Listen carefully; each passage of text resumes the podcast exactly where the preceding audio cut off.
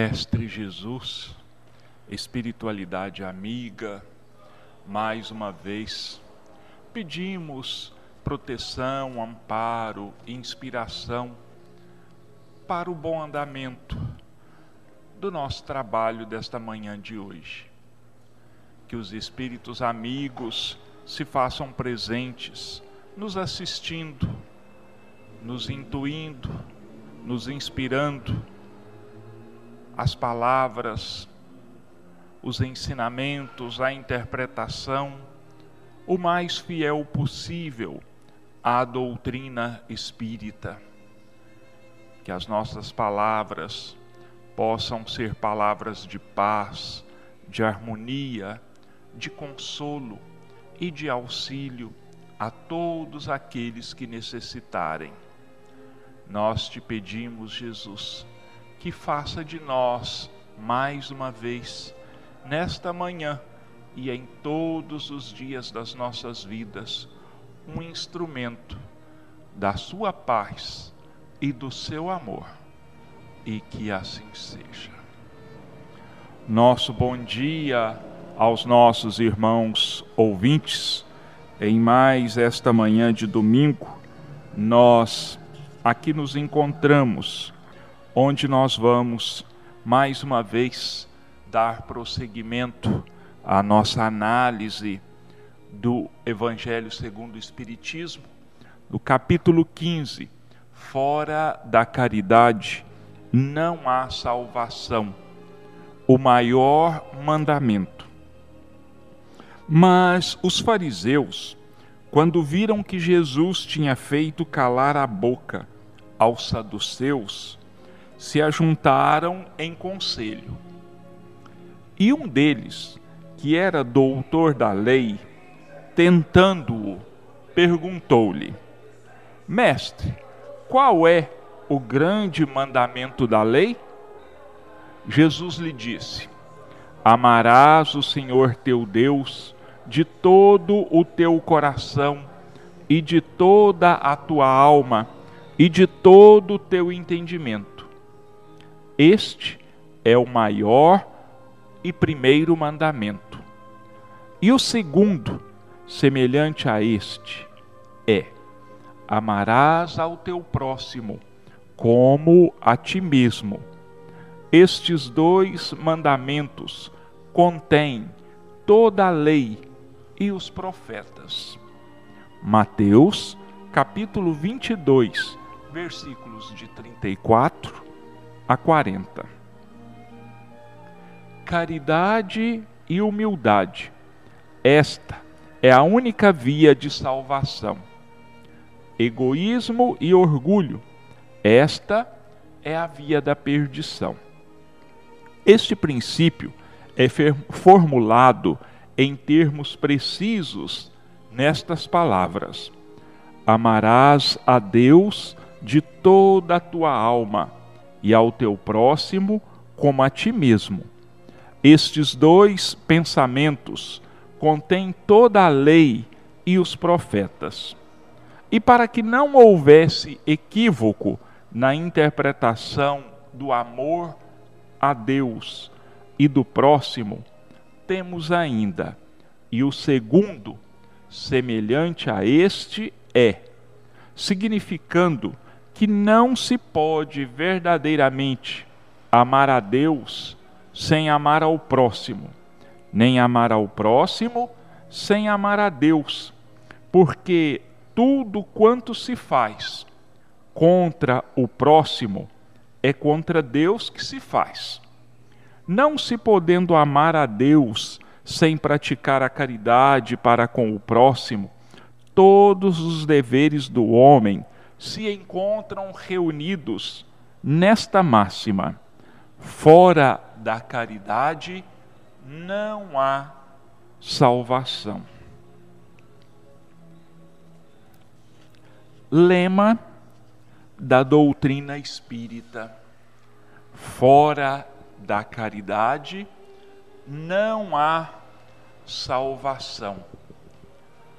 Esta é a base, esta é toda tudo aquilo que é necessário para que nós nos salvemos. E lembrando aos nossos irmãos aqui, acho que pela centésima vez, mas não tem como não falar disso. Salvação para o espírita significa melhora, crescimento, autotransformação. Salvação para o espírita não significa ir para um céu onde nós ficaremos lá eternamente em beatitude, vendo e louvando a Deus. Não é isso. Na verdade, salvação para nós significa mais ação, mais trabalho, maiores responsabilidades. Não existe no mundo espiritual e nem em qualquer parte do universo, não existe a inação, não existe a imobilidade. Tudo é movimento, tudo é trabalho, tudo é ação. E o que é a caridade? É o amor colocado em movimento, é o amor em ação.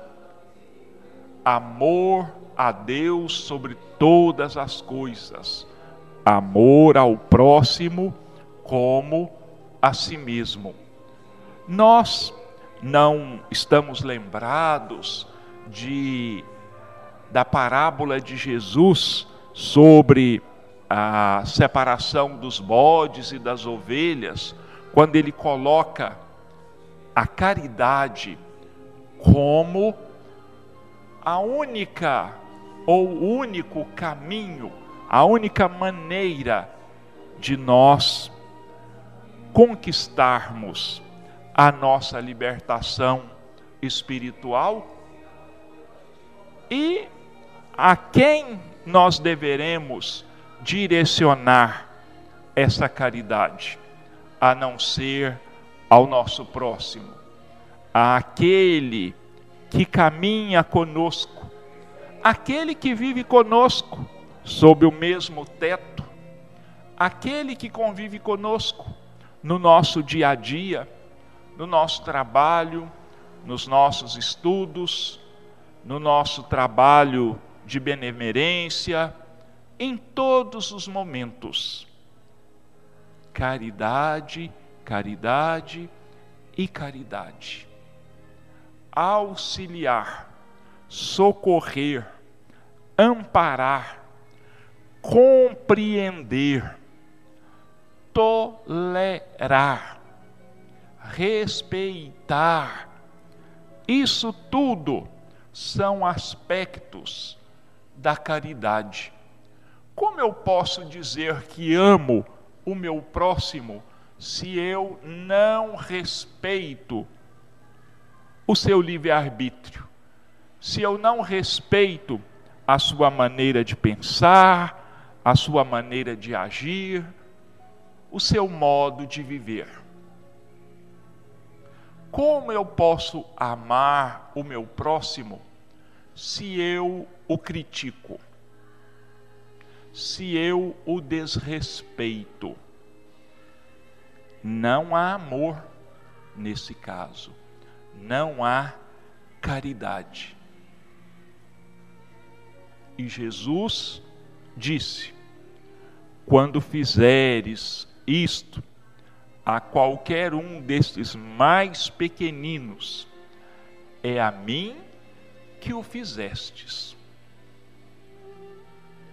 Como é que nós podemos dizer que amamos a Deus, que está distante de nós, que nós não vemos, ainda não compreendemos, se nós não amamos ao nosso próximo que está junto de nós, que convive conosco. Não há como amar a Deus não amando o nosso próximo. Esta é a grande lição de Jesus. Esse é o grande ensinamento. Esse é o caminho a ser trilhado por cada um de nós, indistintamente, independente do grau de instrução, independente do patamar de riqueza em que nos situemos, independente do credo religioso ao qual nós estejamos filiados. Caridade está ao alcance de qualquer um, em qualquer situação. Porque, como já foi dito várias vezes, caridade independe de recursos monetários. Caridade independe da posse do dinheiro, da moeda. Caridade é uma coisa espiritual, é de espírito para espírito, é de alma para alma, é de pessoa para pessoa. É claro que existe a caridade no seu aspecto material indiscutivelmente. Mas a que está ao alcance de todos, ela independe de se deter a posse de bens materiais ou de dinheiro. Nós precisamos aprender isso. Caridade é coração de coração para coração. Isso é a caridade. Esse é o amor verdadeiro. É isso que nos ensina esta lição do maior mandamento, onde nós temos necessidade, nós temos obrigação, por gratidão, amarmos a Deus e demonstrar esse amor na pessoa do próximo, em favor do próximo. E muitas vezes é o que nós menos fazemos, porque achamos, porque o outro é nosso irmão, é nosso familiar, é nosso amigo íntimo, ele pode e precisa tolerar as nossas agressões verbais, pode tolerar o nosso desprezo, podem tolerar as nossas críticas e assim por diante. Pelo contrário, nós nascemos em um núcleo familiar porque precisamos aprender a amar. Se nós não aprendemos a amar aqueles com os quais nós convivemos 24 horas por dia, como nós vamos aprender a amar a humanidade como um todo.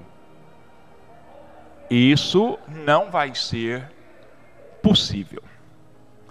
Meus irmãos, hoje nós vamos é, fazer um, alguns comentários aqui sobre algumas datas do mês de outubro relativas a, ao mês de outubro.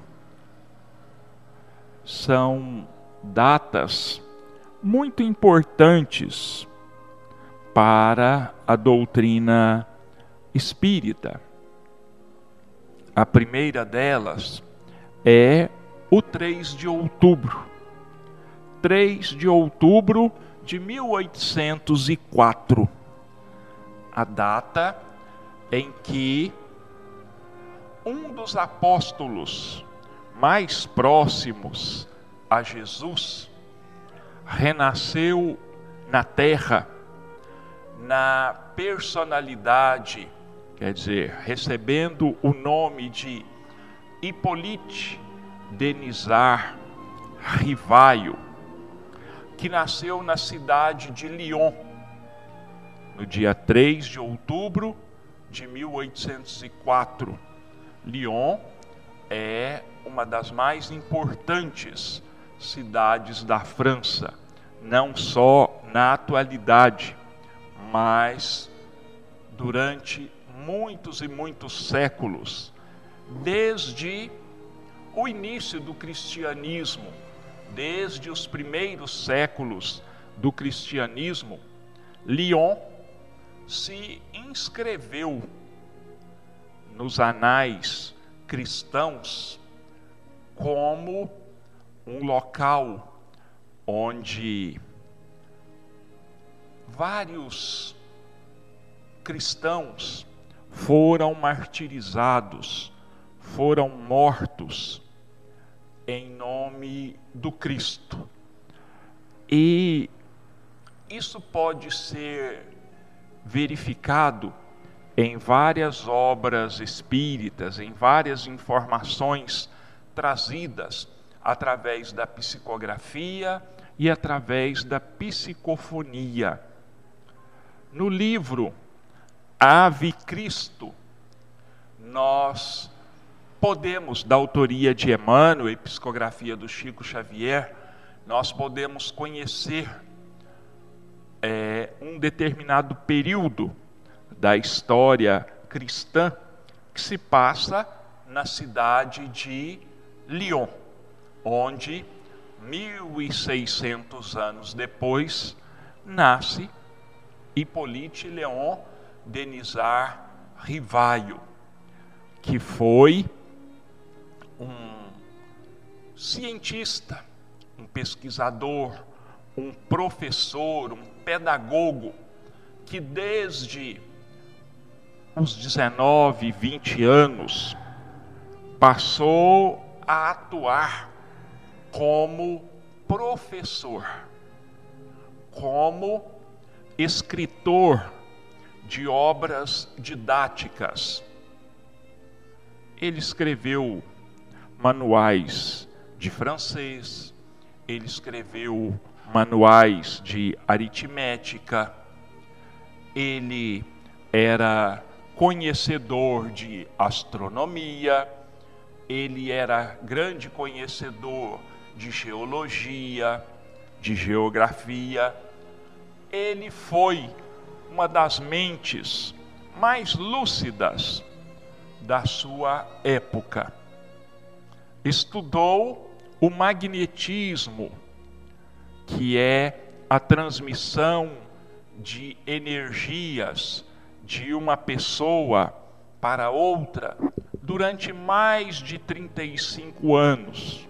Tudo isso antes de se interessar pela doutrina espírita. O magnetismo é aquilo que nós hoje em espiritismo chamamos de passes, transmissão de energias. Ele foi um grande estudioso.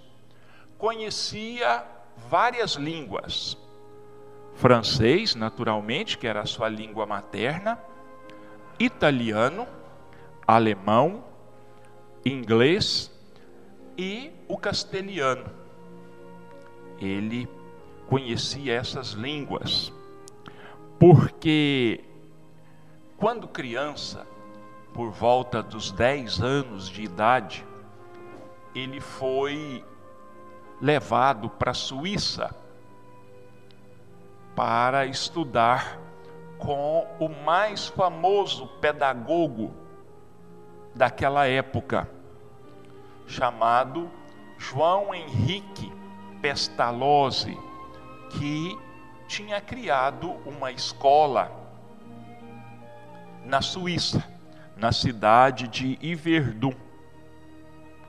E essa escola ficou tão famosa, o método didático, pedagógico do Pestalozzi ficou tão famoso que crianças e rapazes franceses, alemães, ingleses, italianos, espanhóis, até mesmo mexicanos estudaram com Pestalozzi na Suíça.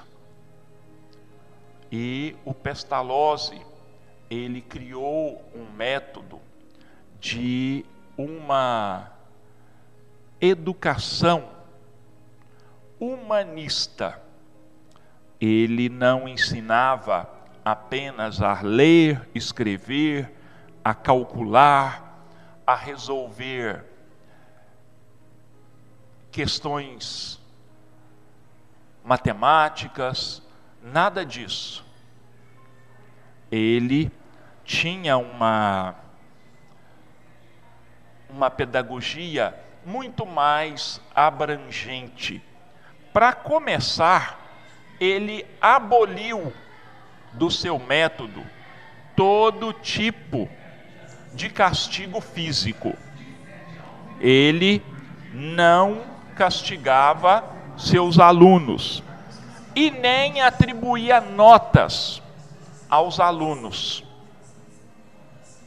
Ele não atribuía notas aos alunos. O método de avaliação dele era completamente diferente.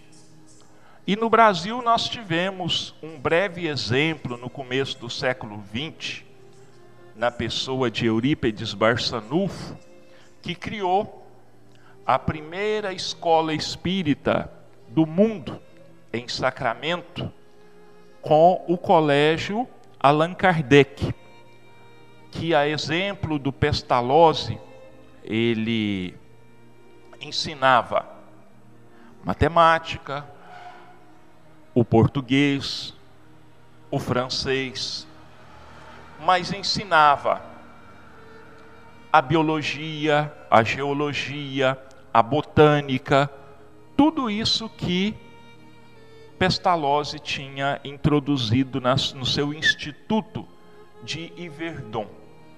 E Allan Kardec, convivendo então com essa diversidade de línguas, aprendeu essas línguas convivendo com diversidades de opiniões religiosas, ele aprendeu tolerância religiosa. E ele então, vindo, voltando para a França, funda uma escola em Paris e por um tempo ele então se dedica à educação, entre outras atividades desenvolvidas por ele. Por volta de 1854, ele começou a ouvir falar das mesas girantes, o fenômeno das mesas girantes que tinham tido início nos Estados Unidos, de lá chegou à Inglaterra e à Alemanha, e depois chegou à França. As mesas girantes tinham receberam esse nome porque por influência dos espíritos elas se movimentavam, como que dançavam, giravam. E um dos amigos mais antigos de Rivaio lhe conta então sobre a novidade das mesas girantes, dizendo assim: Olha, umas, você está sabendo do, que está acontecendo na França, principalmente em Paris, que as mesas podem ser magnetizadas. Aí ele diz assim: Olha, é, se alguém me provar que uma mesa tenha cérebro e nervos para ser magnetizadas, eu vou acreditar. Enquanto não me provarem, eu vou ter isso como uma história da carochinha. Algo que não tem sentido, não tem comprovação científica. Kardec ou Hippolyte Leon era positivista. Era positivista é aquele indivíduo que só acredita naquilo que pode ser cientificamente comprovado. Passado algum tempo, um outro amigo disse para ele assim: Olha, eu vou te contar uma coisa. As mesas, além de poderem ser magnetizadas, elas também respondem a perguntas. Aí ele também era cético, não acreditou. Mas, passado algum tempo, ele foi convidado para uma reunião na casa de uma senhora da alta sociedade parisiense. E ele compareceu a essa reunião. Ele foi lá e observou os fatos ele observou a mesa girando, respondendo algumas questões. E eram, ele diz depois na parte das suas memórias, num livro chamado Obras Póstumas, que as perguntas que as pessoas faziam, na grande maioria das vezes, eram perguntas fúteis, eram perguntas sem nenhum interesse científico, filosófico, moral, mas alguns faziam algumas perguntas muito pertinentes, muito profundas do ponto de vista moral e filosófico. Alguns faziam. E ele se admirou de que Muitas vezes as respostas dadas pela mesa eram muito além, muito superiores à capacidade intelectual e moral daquelas pessoas que estavam ali ao redor da mesa. E ele então pede para voltar na outra semana, leva uma caderneta, um lápis, com uma série de perguntas formuladas, e aí sim ele começa a fazer parte do grupo, fazendo perguntas às mesas. E ele disse depois: por trás daquela brincadeira existia algo muito sério, muito profundo ali estava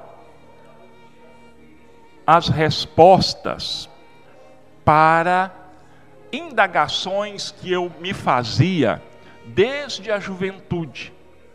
E eu tomei para mim como tarefa, como responsabilidade, encontrar essa força, encontrar essa inteligência que respondia a essas questões. E nos diálogos, perguntando quem é que estava respondendo aquelas perguntas, então a mesa batia, né? cada batida correspondia a uma letra do alfabeto, eles responderam que eram os espíritos, ou as almas daqueles que tinham vivido na terra em outros tempos. Então, meus irmãos, fica aí é, refutado, fica aí desmentido aquele aquela acusação de que os inimigos da doutrina fazem de que não existem espíritos e que isso foi uma criação do próprio Allan Kardec para justificar a sua doutrina. Não é não.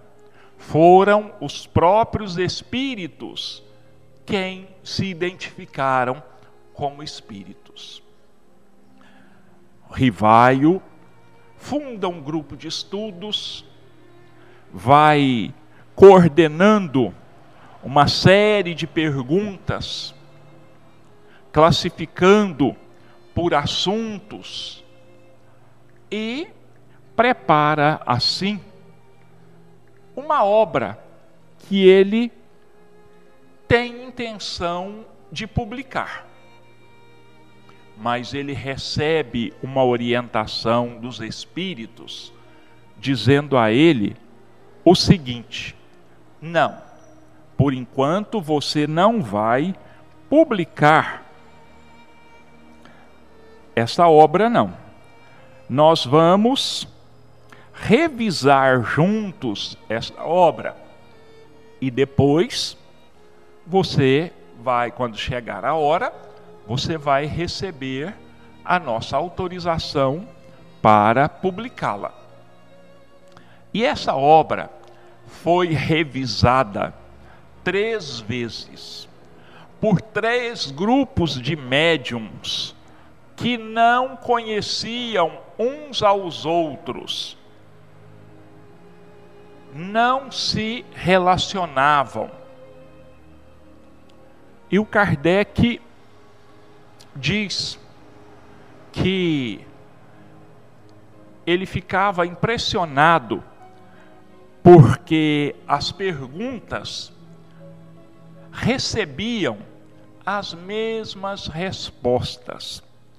Claro que não com as palavras exatas, mas o sentido, o significado. As palavras eram sinônimas umas das outras.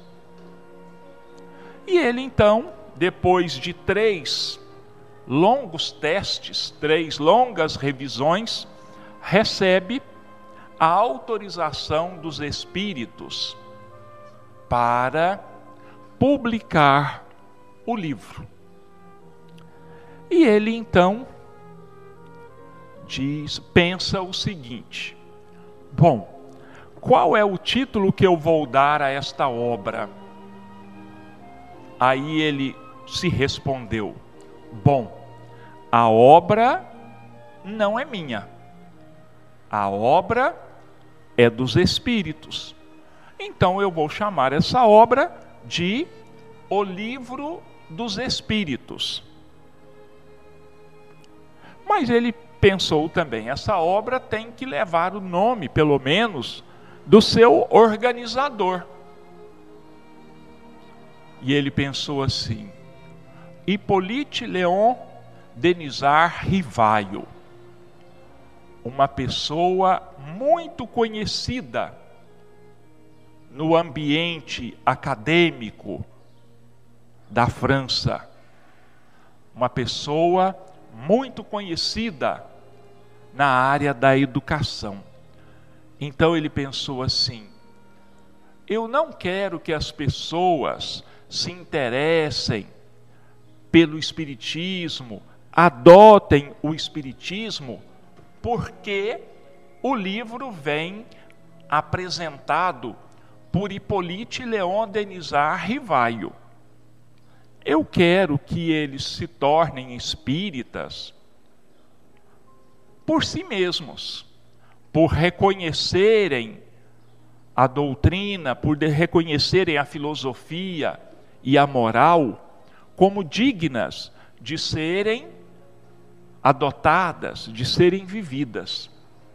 Aí ele se lembrou de que ele tinha recebido uma mensagem tempos atrás em que um espírito tinha dito a ele que no século I antes de Cristo ele tinha vivido naquela mesma França que na época chamava-se Gália, entre um povo conhecido como celtas, e que ele tinha sido um sacerdote celta, um druida. Os sacerdotes celtas eram conhecidos pelo título de druidas.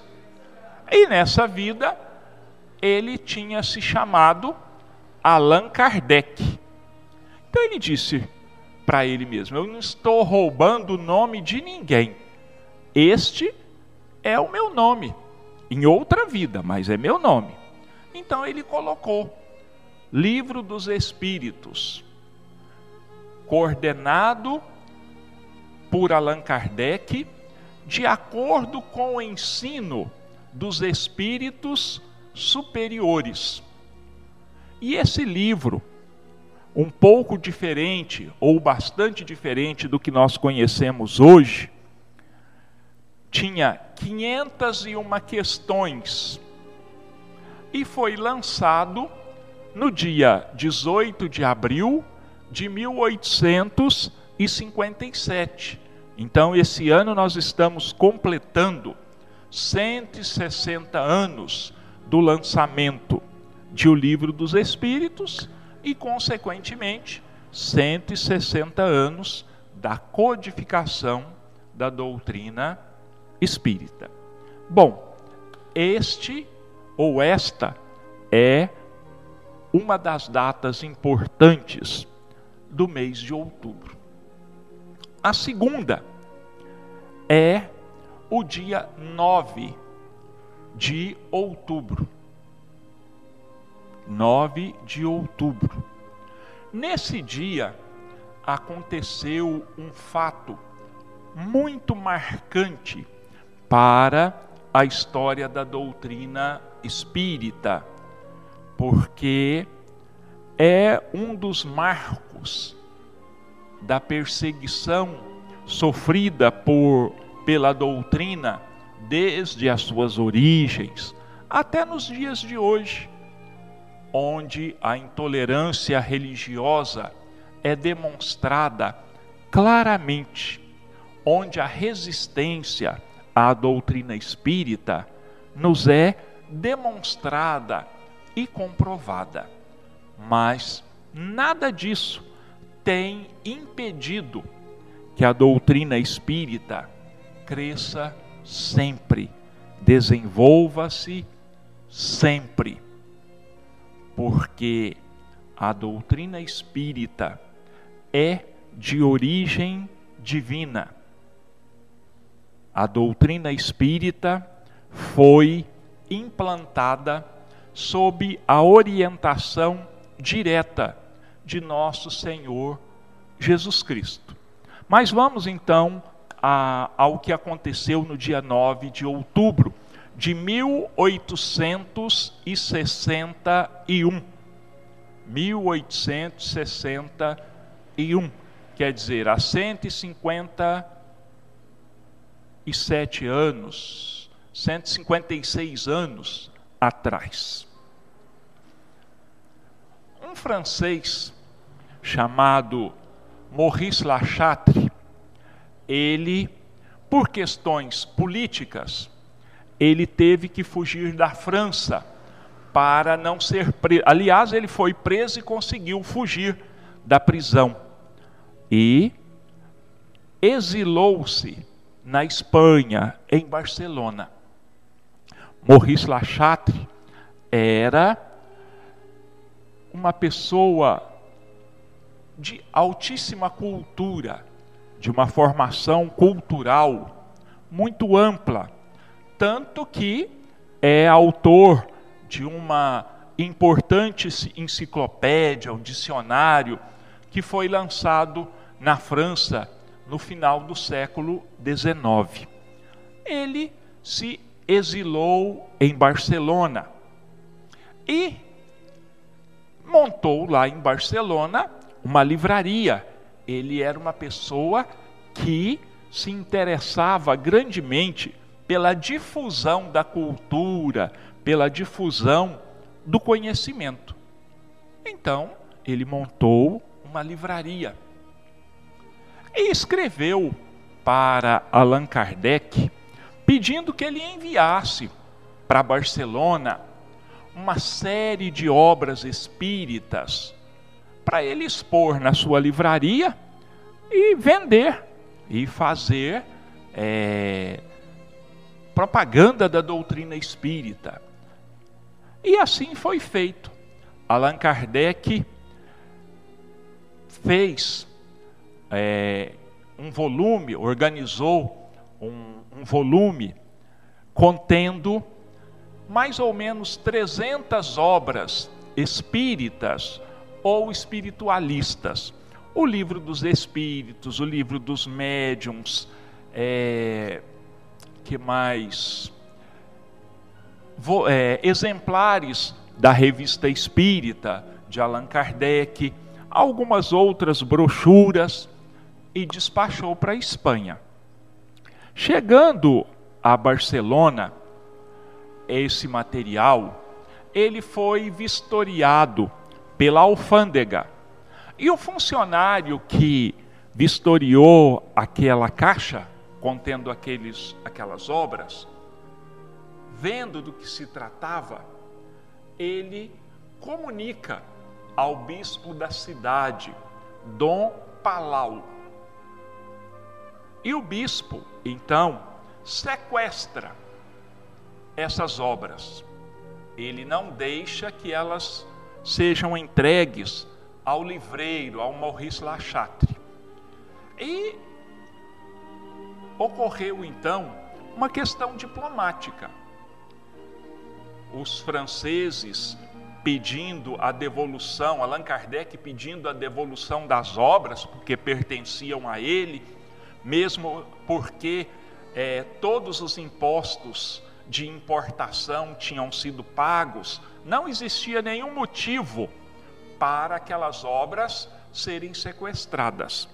Mas o bispo, em nome da Igreja Católica, ele diz que a Igreja Católica era universal, que ela tinha autoridade em todo o mundo, então que aquelas obras contrariavam a religião e que ele não devolveria. E ele resolve então fazer um auto de fé com aquelas obras.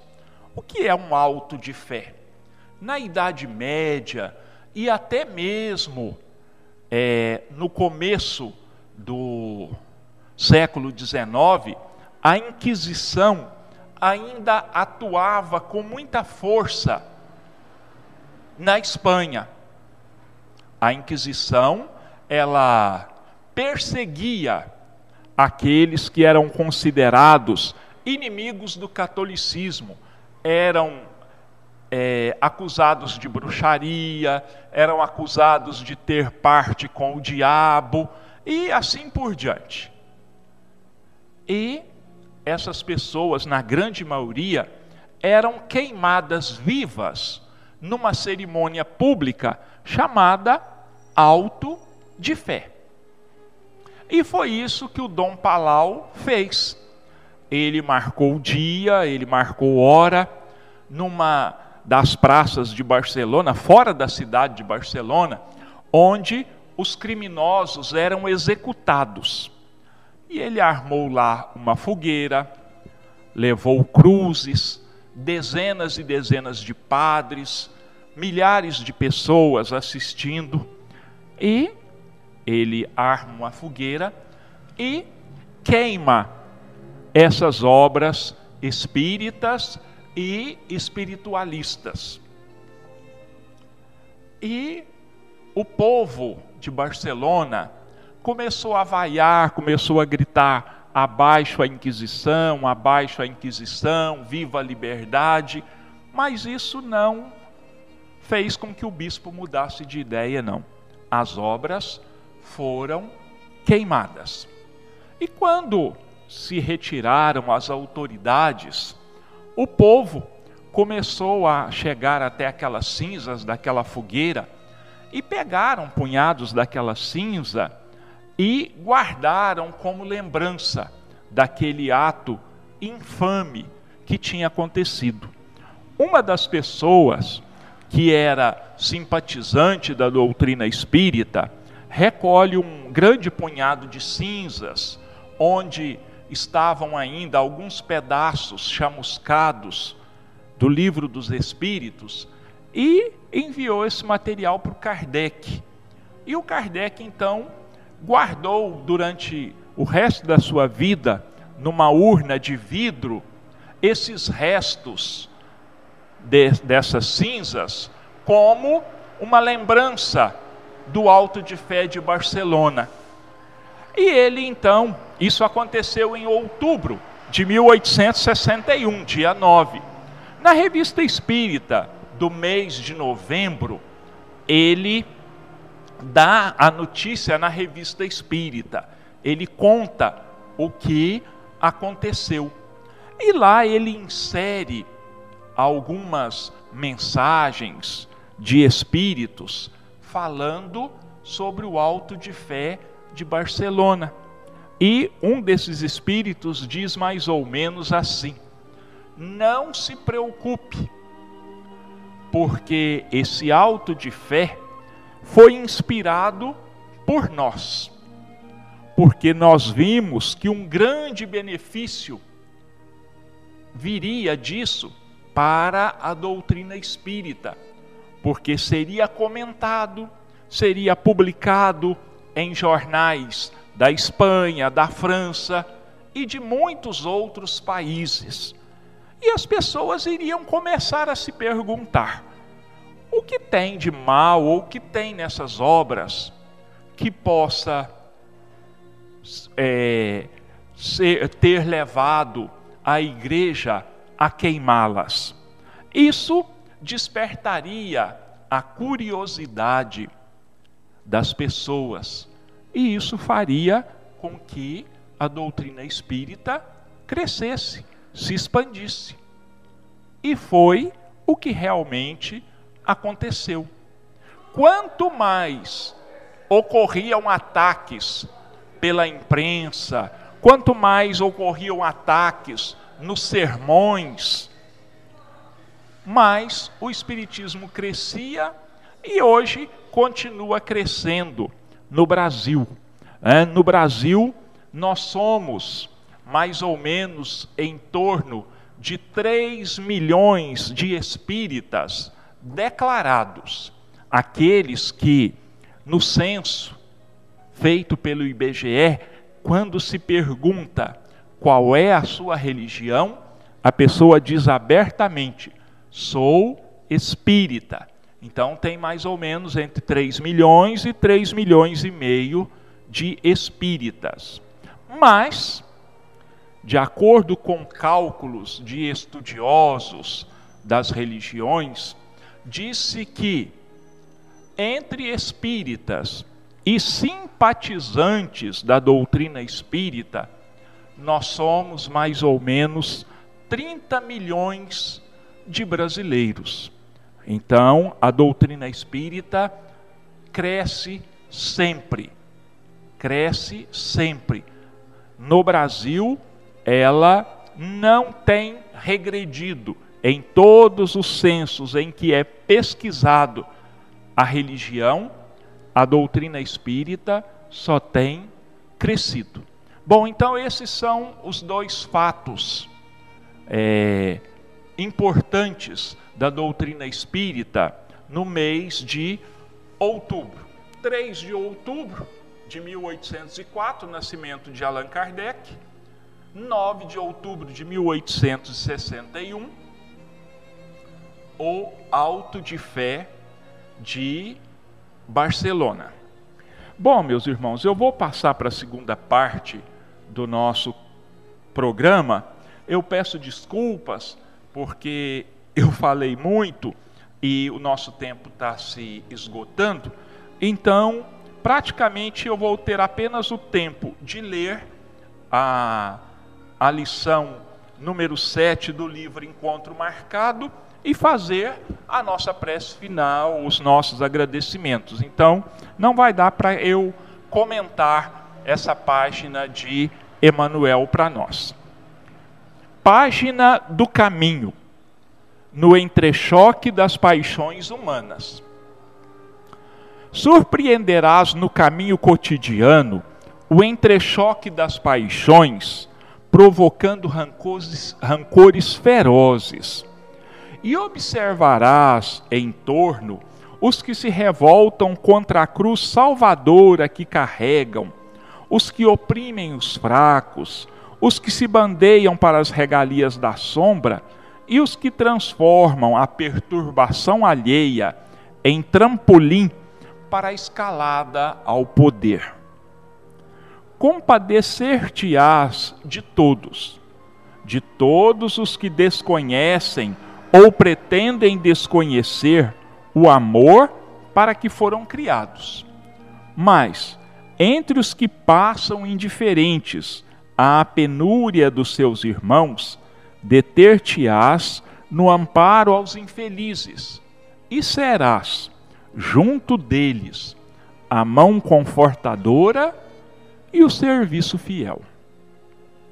Recordarás o bom samaritano que não se preocupou em apontar os malfeitores que haviam espoliado o viajante indefeso.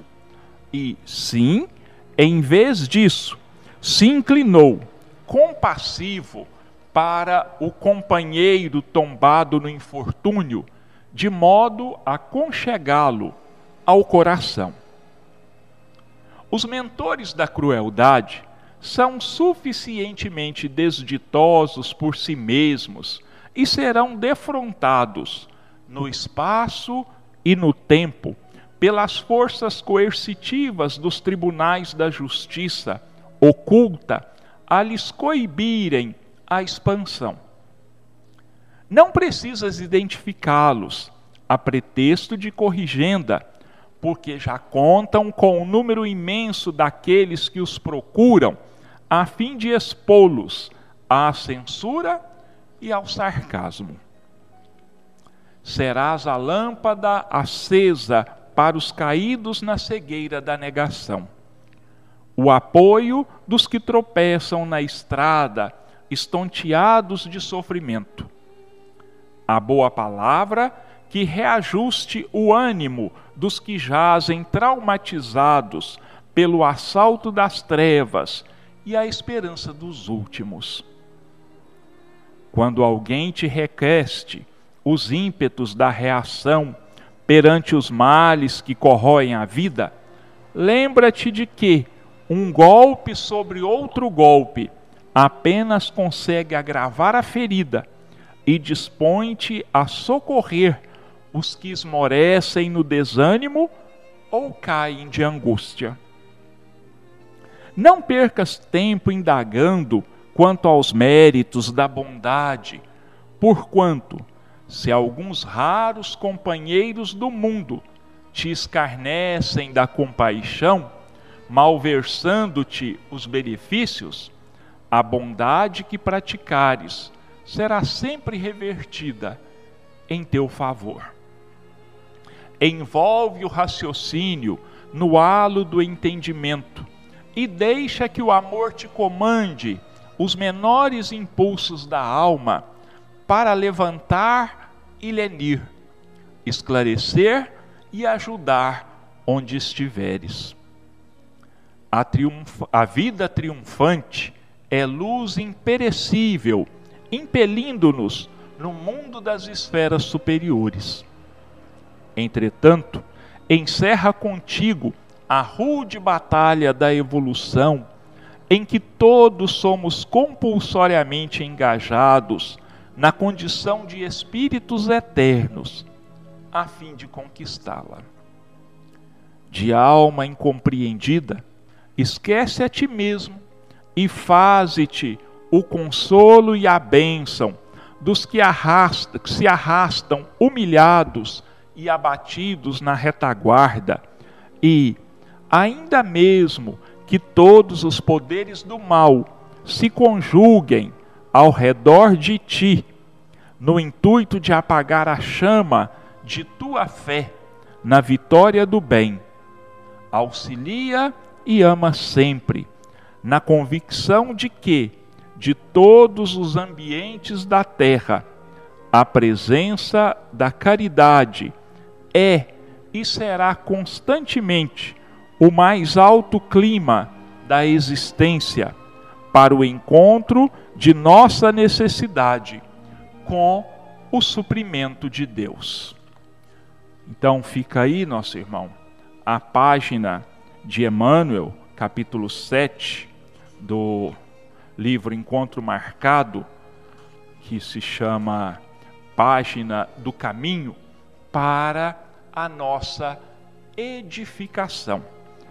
E meus irmãos, é, nós vamos aqui hoje propor aos nossos irmãos ouvintes um exercício semanal.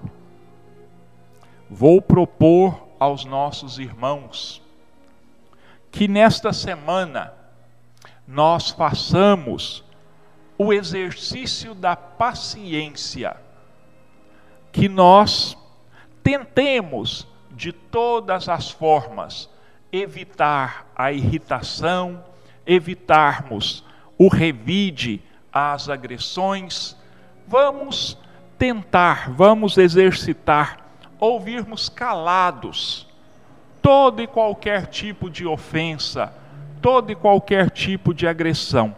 Vamos nos comprometer conosco mesmos nesta semana de pagar todo o mal com o bem.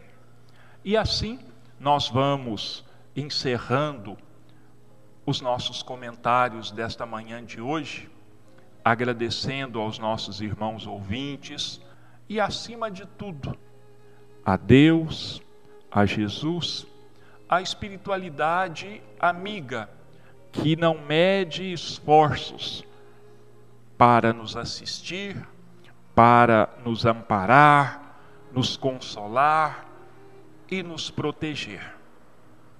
Assim, nós iniciamos esses nossos breves comentários da manhã de hoje, em nome de Deus e de Jesus. E é em nome de Deus, em nome de Jesus, que nós encerramos desejando aos nossos irmãos muita paz, harmonia, saúde física e espiritual. E que Deus e Jesus nos abençoe a todos, hoje, amanhã e sempre. E que assim seja.